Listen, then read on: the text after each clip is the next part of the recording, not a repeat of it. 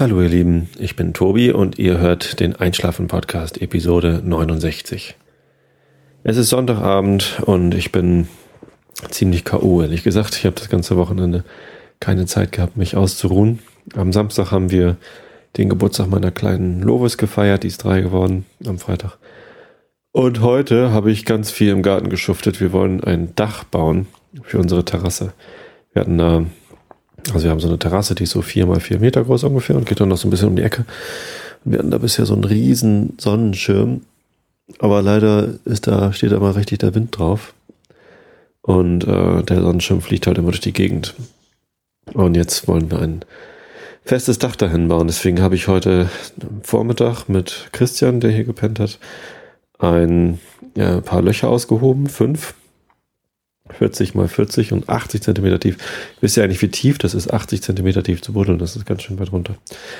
Und ähm, dann habe ich heute Nachmittag mit meinem Schwiegerpapa und meinem Schwager da Zementfundamente, also Betonfundamente reingesetzt. Das war echt ganz schön harte Arbeit. Irgendwie um halb sieben hatte ich erst Feierabend. Ja, und irgendwie bin ich auch so ein bisschen verschnupft. Meine Nase ist ein bisschen zu. Ich hoffe, das stört euch nicht. Ja, ähm, damit müsst ihr jetzt leben.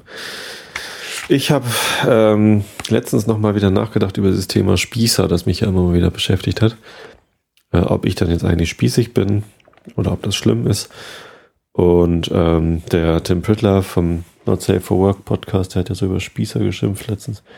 Ähm, und jetzt habe ich jetzt anlässlich der Terrasse, weil so ein Haus zu haben ist ja wohl total spießig. Ähm, da kommt man ja nie wieder raus. Und dann ist es auch noch total spießig, so eine Terrasse zu haben, wo man sich auch noch ein spießiges Dach drüber baut, damit die Möbel nicht nass werden, die spießigen Möbel und so. Ich glaube, Spießer sein ist manchmal auch ganz cool, wenn man dann auf seiner Terrasse sitzt und nicht nass wird dann äh, ist spießig sein, glaube ich, ganz cool. Ja, ich weiß nicht. Also ich glaube, ähm, es kommt immer darauf an, wie man Spießigkeit ähm, definiert natürlich. Und wenn man das so definiert, dass man nicht offen ist für Neues und irgendwie so konservativ an Altem hängt und irgendwie unbeweglich wird, dann sind ziemlich viele Leute spießig, glaube ich.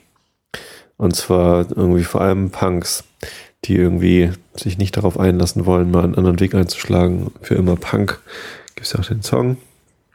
Forever Young Kopie von den Goldenen Zitronen, glaube ich.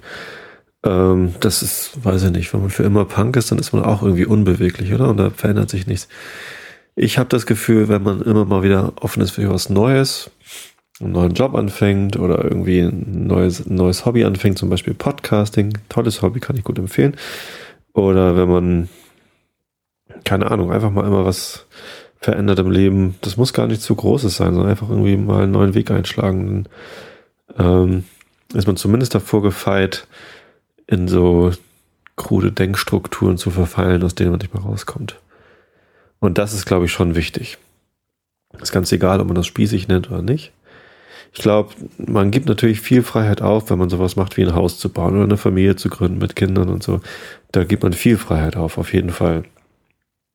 Aber es ist auch ein großes Abenteuer.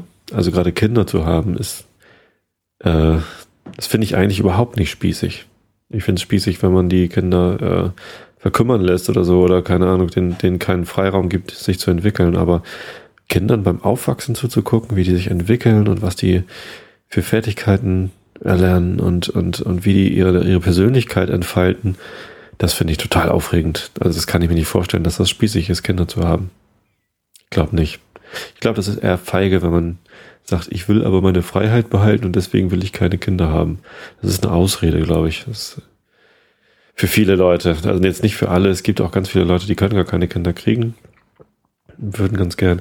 Es gibt natürlich auch Leute, die, die wollen keine Kinder kriegen und äh, sind damit glücklich. Ähm, das ist auch gut. Aber ich glaube, es gibt auch viele Leute, die haben einfach Angst davor, vor diesem großen Wagnis Kinder zu kriegen. Das ist nicht, nicht nur Freiheit, die man da aufgibt, sondern es ist auch viel Verantwortung, die man übernimmt. Aber Verantwortung für eine Sache, die auch sehr erfüllend sein kann. Also ich bin sehr, sehr glücklich mit meinen Kindern und ich finde es überhaupt nicht langweilig. Es ist extrem aufregend. Jeden Tag wieder. Man kann ganz viel erleben. Und das Leben ist irgendwie reicher geworden dadurch. Ich habe nichts weggegeben. Ich habe ganz viel Neues dazu bekommen. Ja, also Kinder kriegen ist nicht spießig, finde ich. Ein Haus bauen und nicht mehr umziehen können, nicht mehr ins Ausland gehen können und so, oder zumindest wird zumindest deutlich schwieriger. Vielleicht ein bisschen spießig, aber auch nicht so richtig, weil ähm, man muss sich seine Beweglichkeit nicht nur äußerlich bewahren, sondern innerlich. Und ob ich jetzt äußerlich oft umziehe oder so, ich meine, ich bin mein ganzes Leben lang hier so in im Speckgürtel von Hamburg oder in Hamburg gewesen und ähm, habe so viel von der Welt nicht gesehen. Ich war noch nie aus Europa raus. Habe zwar irgendwie in Deutschland schon viel gesehen und äh, auch in Europa bin ich ein bisschen rumgekommen. Aber ich war zum Beispiel noch nie in Amerika, Nord oder Süd und ich war auch noch nie in Asien und mittlerweile fahren ja alle Leute im Urlaub immer nach Asien, weil das da so toll ist. Thailand und so. Ähm, ich weiß nicht. Würde ich zwar auch gerne mal hin, aber mich zieht es auch immer wieder nach Schweden und nach Irland und auch in Deutschland gibt es noch so viel zu sehen, was ich noch nicht gesehen habe. Ja, insofern, ich äh, bin echt zufrieden mit meinem Leben. Und ob ich jetzt spießig bin oder nicht, das mögen andere Leute entscheiden. Und ehrlich gesagt, so ein bisschen Spießigkeit ist auch mal ganz angenehm. Man darf halt nur nicht zu eingefahren werden. Genau. So, jetzt ähm, habe ich hier mal wieder ein Getränk, das ich euch allerdings nicht äh, jetzt schmackhaft machen will, so wie ich den Wein und den Whisky euch immer schmackhaft mache, sondern es handelt sich um ganz billigen Alnatura Pfefferminztee von Budnikowski aus der Drogerie.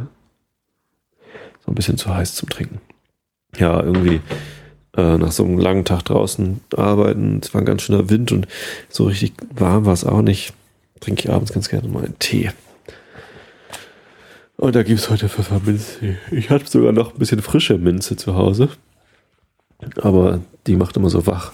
Und weil ich nachher gleich schlafen gehen will, äh, nach dem Podcast aufnehmen, dann trinke ich jetzt lieber so einen getrockneten Pfefferminztee. Ich glaube, der macht nicht so wach. Und dann gehe ich gleich schlafen. So, bevor ich jetzt schlafen gehe, lese ich euch was vor. Und zwar habe ich überlegt, was das Spießigste, was ich euch vorlese. Das ist natürlich Immanuel Kant, Kritik der reinen Vernunft. Oberspießig oder so, keine Ahnung. Aber bevor ich euch vorlese, will ich nochmal ganz großen Dank sagen. Ich habe ja in der letzten Episode mich so ein bisschen beschwert darüber oder beklagt, besser gesagt, dass ich so viel weniger Abonnenten und Besucher auf meiner Homepage habe. Ähm, da gab es ja auch diesen Einbruch. Und ähm, das scheint aber auch wieder sich nach oben zu entwickeln. Also die letzten Tage waren wieder sehr gut. Was auch immer ihr gemacht habt an Werbung, macht weiter damit. Scheint äh, geholfen zu haben. Und wenn ihr noch keine Werbung für mich macht, dann wäre ich euch dankbar, wenn ihr damit anfangt. Einfach mal E-Mails an eure Freunde schreiben oder auf Facebook posten oder was auch immer ihr für Mittel benutzt. Ihr könnt auch anrufen. Ruft eure Freunde an und sagt, hey, wenn du nicht schlafen kannst, hör dir den Einschlafen-Podcast an. Ich freue mich einfach immer wahnsinnig, wenn ich sehe, wie viele Leute hier zuhören und ich dann das Feedback bekomme, dass es dann auch hilft. Ja, 42 Bewertungen habe ich schon im iTunes Store. Vielen, vielen Dank für die neuen Bewertungen, die dazugekommen sind.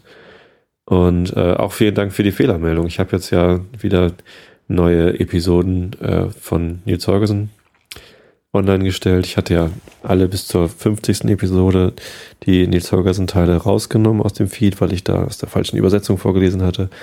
Und jetzt habe ich nach und nach äh, wieder alle ersetzt. Jetzt fehlen nur noch vier Stück. Und bei der einen Episode hatte ich äh, aus Versehen einen Teil von meinem eigenen Vorgelesen noch drin gelassen. Und der Peer hat das gefunden und mir eine E-Mail geschrieben. Vielen Dank dafür, Peer. Ähm, das finde ich klasse, wenn ihr mir so ein bisschen helft, hier die Qualität aufrechtzuerhalten. Ja, apropos Qualität, ich habe gestern Abend auch schon probiert, einen Podcast aufzunehmen mit Christian und Viola, unseren Freunden, die hier zu Besuch waren, und meiner Frau. Da hatten wir zwei leckere Weine, die wir probiert haben, aus schwarzen Gläsern. Das war ganz witzig, weil man dann halt zuerst gar nicht sehen konnte, ist das jetzt der Weißwein oder der Rotwein, den ich da probiere. Und dann musste man das durch Riechen und durch Schmecken erkennen. War gar nicht so schwierig. Wir hatten einen Chardonnay und ein, äh, weiß ich gar nicht mehr. Also der Weißwein war ein Chardonnay mit so ein bisschen Barrique. Und der Rotwein war aber ein ganz extremer. Der hatte irgendwie richtig viel Feuer und Würze und bisschen Restsüße und ja, das, der war echt klasse. Der hieß Donna Mada, der, der Rotwein, das weiß ich noch, weil ich dann immer deine Mutter gesagt habe. Das hört man in Hamburg ziemlich häufig. Ich weiß nicht, ob ihr das kennt. Deine Mutter äh, als, keine Ahnung. irgendwie gibt es Leute, die beschimpfen am liebsten die Mutter anderer Leute, was ich äußerst fliegelhaft finde, ehrlich gesagt. Ich bin da, da bin ich sehr spießig. Mütter beleidigt man nicht. Aber deine Mutter ist halt irgendwie so, ey, deine Mutter, das reicht schon irgendwie als Beleidigung. In der S3 von Harburg nach Hamburg Hauptbahnhof. Und gestern haben wir einen Wein getrunken, der hieß Donna Madda mit Doppel-D. Sehr lustig, naja, geht so, ne? Also, ich lese euch jetzt was vor, dann könnt ihr schön schlafen. Ich schlafe schon fast, ehrlich gesagt. Oh Gott. Äh, also, Augen zu und zugehört. Immanuel Kant, Kritik der reinen Vernunft, äh, transzendentale Analytik, Paragraph 27, Resultat dieser Deduktion der Verstandesbegriffe. Wir können uns keinen Gegenstand denken, ohne durch Kategorien, wir können keinen gedachten Gegenstand erkennen, ohne durch Anschauungen, die jenen Begriffen entsprechen. Nun sind alle unsere Anschauungen sinnlich, und diese Erkenntnis, sofern der Gegenstand derselben gegeben ist, ist empirisch. Empirische Erkenntnis aber ist Erfahrung. Folglich ist uns keine Erkenntnis a priori möglich, als lediglich von Gegenständen möglicher Erfahrung. Fußnote damit man sich nicht voreiligerweise an den besorglich nachteiligen Folgen dieses Satzes stoße, will ich nur in Erinnerung bringen, dass die Kategorien im Denken durch die Bedingungen unseres sinnlichen Anschauung nicht eingeschränkt sind, sondern ein unbegrenztes Feld haben und nur das Erkennen, nur das Erkennen dessen, was wir uns denken, das Bestimmen des Objekts Anschauung bedürfe, wo beim Mangel der letzteren der Gedanke vom Objekt übrigens noch immer seine wahre und nützliche Folgen auf den Vernunftgebrauch des Subjekts haben kann, der sich aber, weil er nicht immer auf die Bestimmung des Objekts mithin auf Erkenntnis, sondern auch auf die des Subjekts und dessen Wollen gerichtet ist, hier noch nicht vortragen lässt. Fußnote Ende. Aber diese Erkenntnis, die bloß auf Gegenstände der Erfahrung eingeschränkt ist, ist darum nicht alle von der Erfahrung entlehnt, sondern, was sowohl die reinen Anschauungen als die reinen Verstandesbegriffe betrifft, so sind Elemente der Erkenntnis, die in uns a priori angetroffen werden. Nun sind nur zwei Wege, auf welchen eine notwendige Übereinstimmung der Erfahrung mit den Begriffen von ihren Gegenständen gedacht werden kann – Entweder die Erfahrung macht diese Begriffe oder diese Begriffe machen die Erfahrung möglich. Das Erstere findet nicht in Ansehung der Kategorien, auch nicht der reinen sinnlichen Anschauung statt. Denn sie sind Begriffe a priori, mithin unabhängig von der Erfahrung. Die Behauptung eines empirischen Ursprungs wäre ein, eine Art von Generatio equivoca. Folglich bleibt nur das zweite übrig gleichsam ein System der Epigenesis, der reinen Vernunft, das nämlich die Kategorien von Seiten des Verstandes die Gründe der Möglichkeit aller Erfahrung überhaupt enthalten. Wie sie aber die Erfahrung möglich machen und welche Grundsätze der Möglichkeit derselben sie in ihrer Anwendung auf Erscheinungen an die Hand geben, wird das folgende Hauptstück von dem transzendentalen Gebrauche der Urteilskraft, das mehrere lehren. Wollte jemand zwischen den zwei genannten einzigen Wegen noch einen Mittelweg vorschlagen, nämlich, dass sie weder selbstgedachte erste Prinzipien a priori unserer Erkenntnis, noch auch aus der Erfahrung geschöpft, sondern subjektive, uns mit unserer Existenz zugleich eingepflanzte Anlagen zum Denken wären, die von unserem Urheber so eingerichtet worden, dass ihr Gebrauch mit den Gesetzen der Natur, an welchen die Erfahrung fortläuft, genau stimmte eine Art von Präformationssystem der reinen Vernunft, so würde außerdem, dass bei einer solchen Hypothese kein Ende abzusehen ist, wie weit man die Voraussetzungen vorbestimmter Anlagen zu künftigen Urteilen treiben möchte, das wieder gedachten Mittelweg entscheidend sein, dass in solchen Falle den Kategorien die Notwendigkeit mangeln würde, die ihrem Begriff wesentlich angehört. Das ist ja toll, dass in diesem unglaublich langen Satz äh, der Begriff kein Ende abzusehen vorkommt. Denn zum Beispiel der Begriff der Ursache welcher die Notwendigkeit eines Erfolgs unter einer vorausgesetzten Bedingung an, aussagt, würde falsch sein, wenn er nur auf einer beliebigen, uns eingepflanzten subjektiven Notwendigkeit gewisse empirische Vorstellungen nach einer solchen Regel des Verhältnisses zu verbinden beruhte. Ich würde nicht sagen können, die Wirkung ist mit der Ursache im Objekte, das heißt notwendig, verbunden, sondern ich bin nur so eingerichtet, dass ich diese Vorstellung nicht anders als so verknüpft denken kann.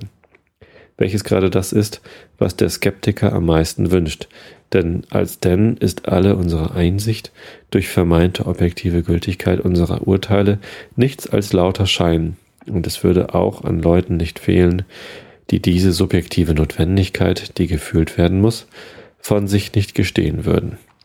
Zum wenigsten könnte man mit niemandem über dasjenige hadern, was bloß auf der Art beruht, wie sein Subjekt organisiert ist. Kommt noch ein kurzer Begriff dieser Deduktion. Sie ist die Darstellung der reinen Verstandesbegriffe und mit ihnen aller theoretischen Erkenntnis a priori, als Prinzipien der Möglichkeit der Erfahrung, diese aber als Bestimmung der Erscheinung im Raum und Zeit überhaupt, endlich dieser aus dem Prinzip der ursprünglichen synthetischen Einheit der Aperzeption als der Form des Verstandes in Beziehung auf Raum und Zeit, als ursprüngliche Form der Sinnlichkeit. Nur bis hierher halte ich die Paragraphenabteilung für nötig, weil wir es mit den Elementarbegriffen zu tun hatten. Nun, wie, nun wir den Gebrauch derselben vorstellig machen wollen, wird der Vortrag in kontinu kontinuierlichem Zusammenhange ohne dieselbe fortgehen dürfen. So. Jetzt geht's ohne Paragraphen weiter, aber erstmal geht's jetzt in die Haie. Ich wünsche euch allen eine gute Nacht. Wir hören uns wieder am Donnerstag. Am Donnerstag bin ich übrigens in Dresden. Äh, ich bin von Mittwoch bis Sonntag in Dresden. Möglicherweise schaffe ich es nicht, äh, für Sonntag einen Podcast aufzunehmen. Also wenn am Sonntag aus, nee, am, am Montag ausfällt, dann seid mir bitte nicht böse. Ich bin äh, in Dresden auf dem Kirchentag. Falls einer von euch in Dresden wohnt äh, und Lust hat, mich zu treffen, ich habe bestimmt irgendwann zwischendurch oder abends mal Zeit und äh, würde mich freuen, äh, die Dresdner Hörer kennst du denn? Ich habe im äh, Google Analytics gesehen, dass da durchaus ein paar Zugriffe auf meinen Blog sind, irgendwie aus Dresden. Und ja, vielleicht hört ja jemand zu und hat Lust, äh, ein Bier mit mir zu trinken oder keine Ahnung, was trinkt man eigentlich in Dresden? Gibt es da Wein? Nee, ne? Also natürlich gibt es Wein, aber keine Ahnung, was man da so trinkt. Ja, das könnt ihr mir dann ja sagen. Also, schlaf gut und bis zum nächsten Mal.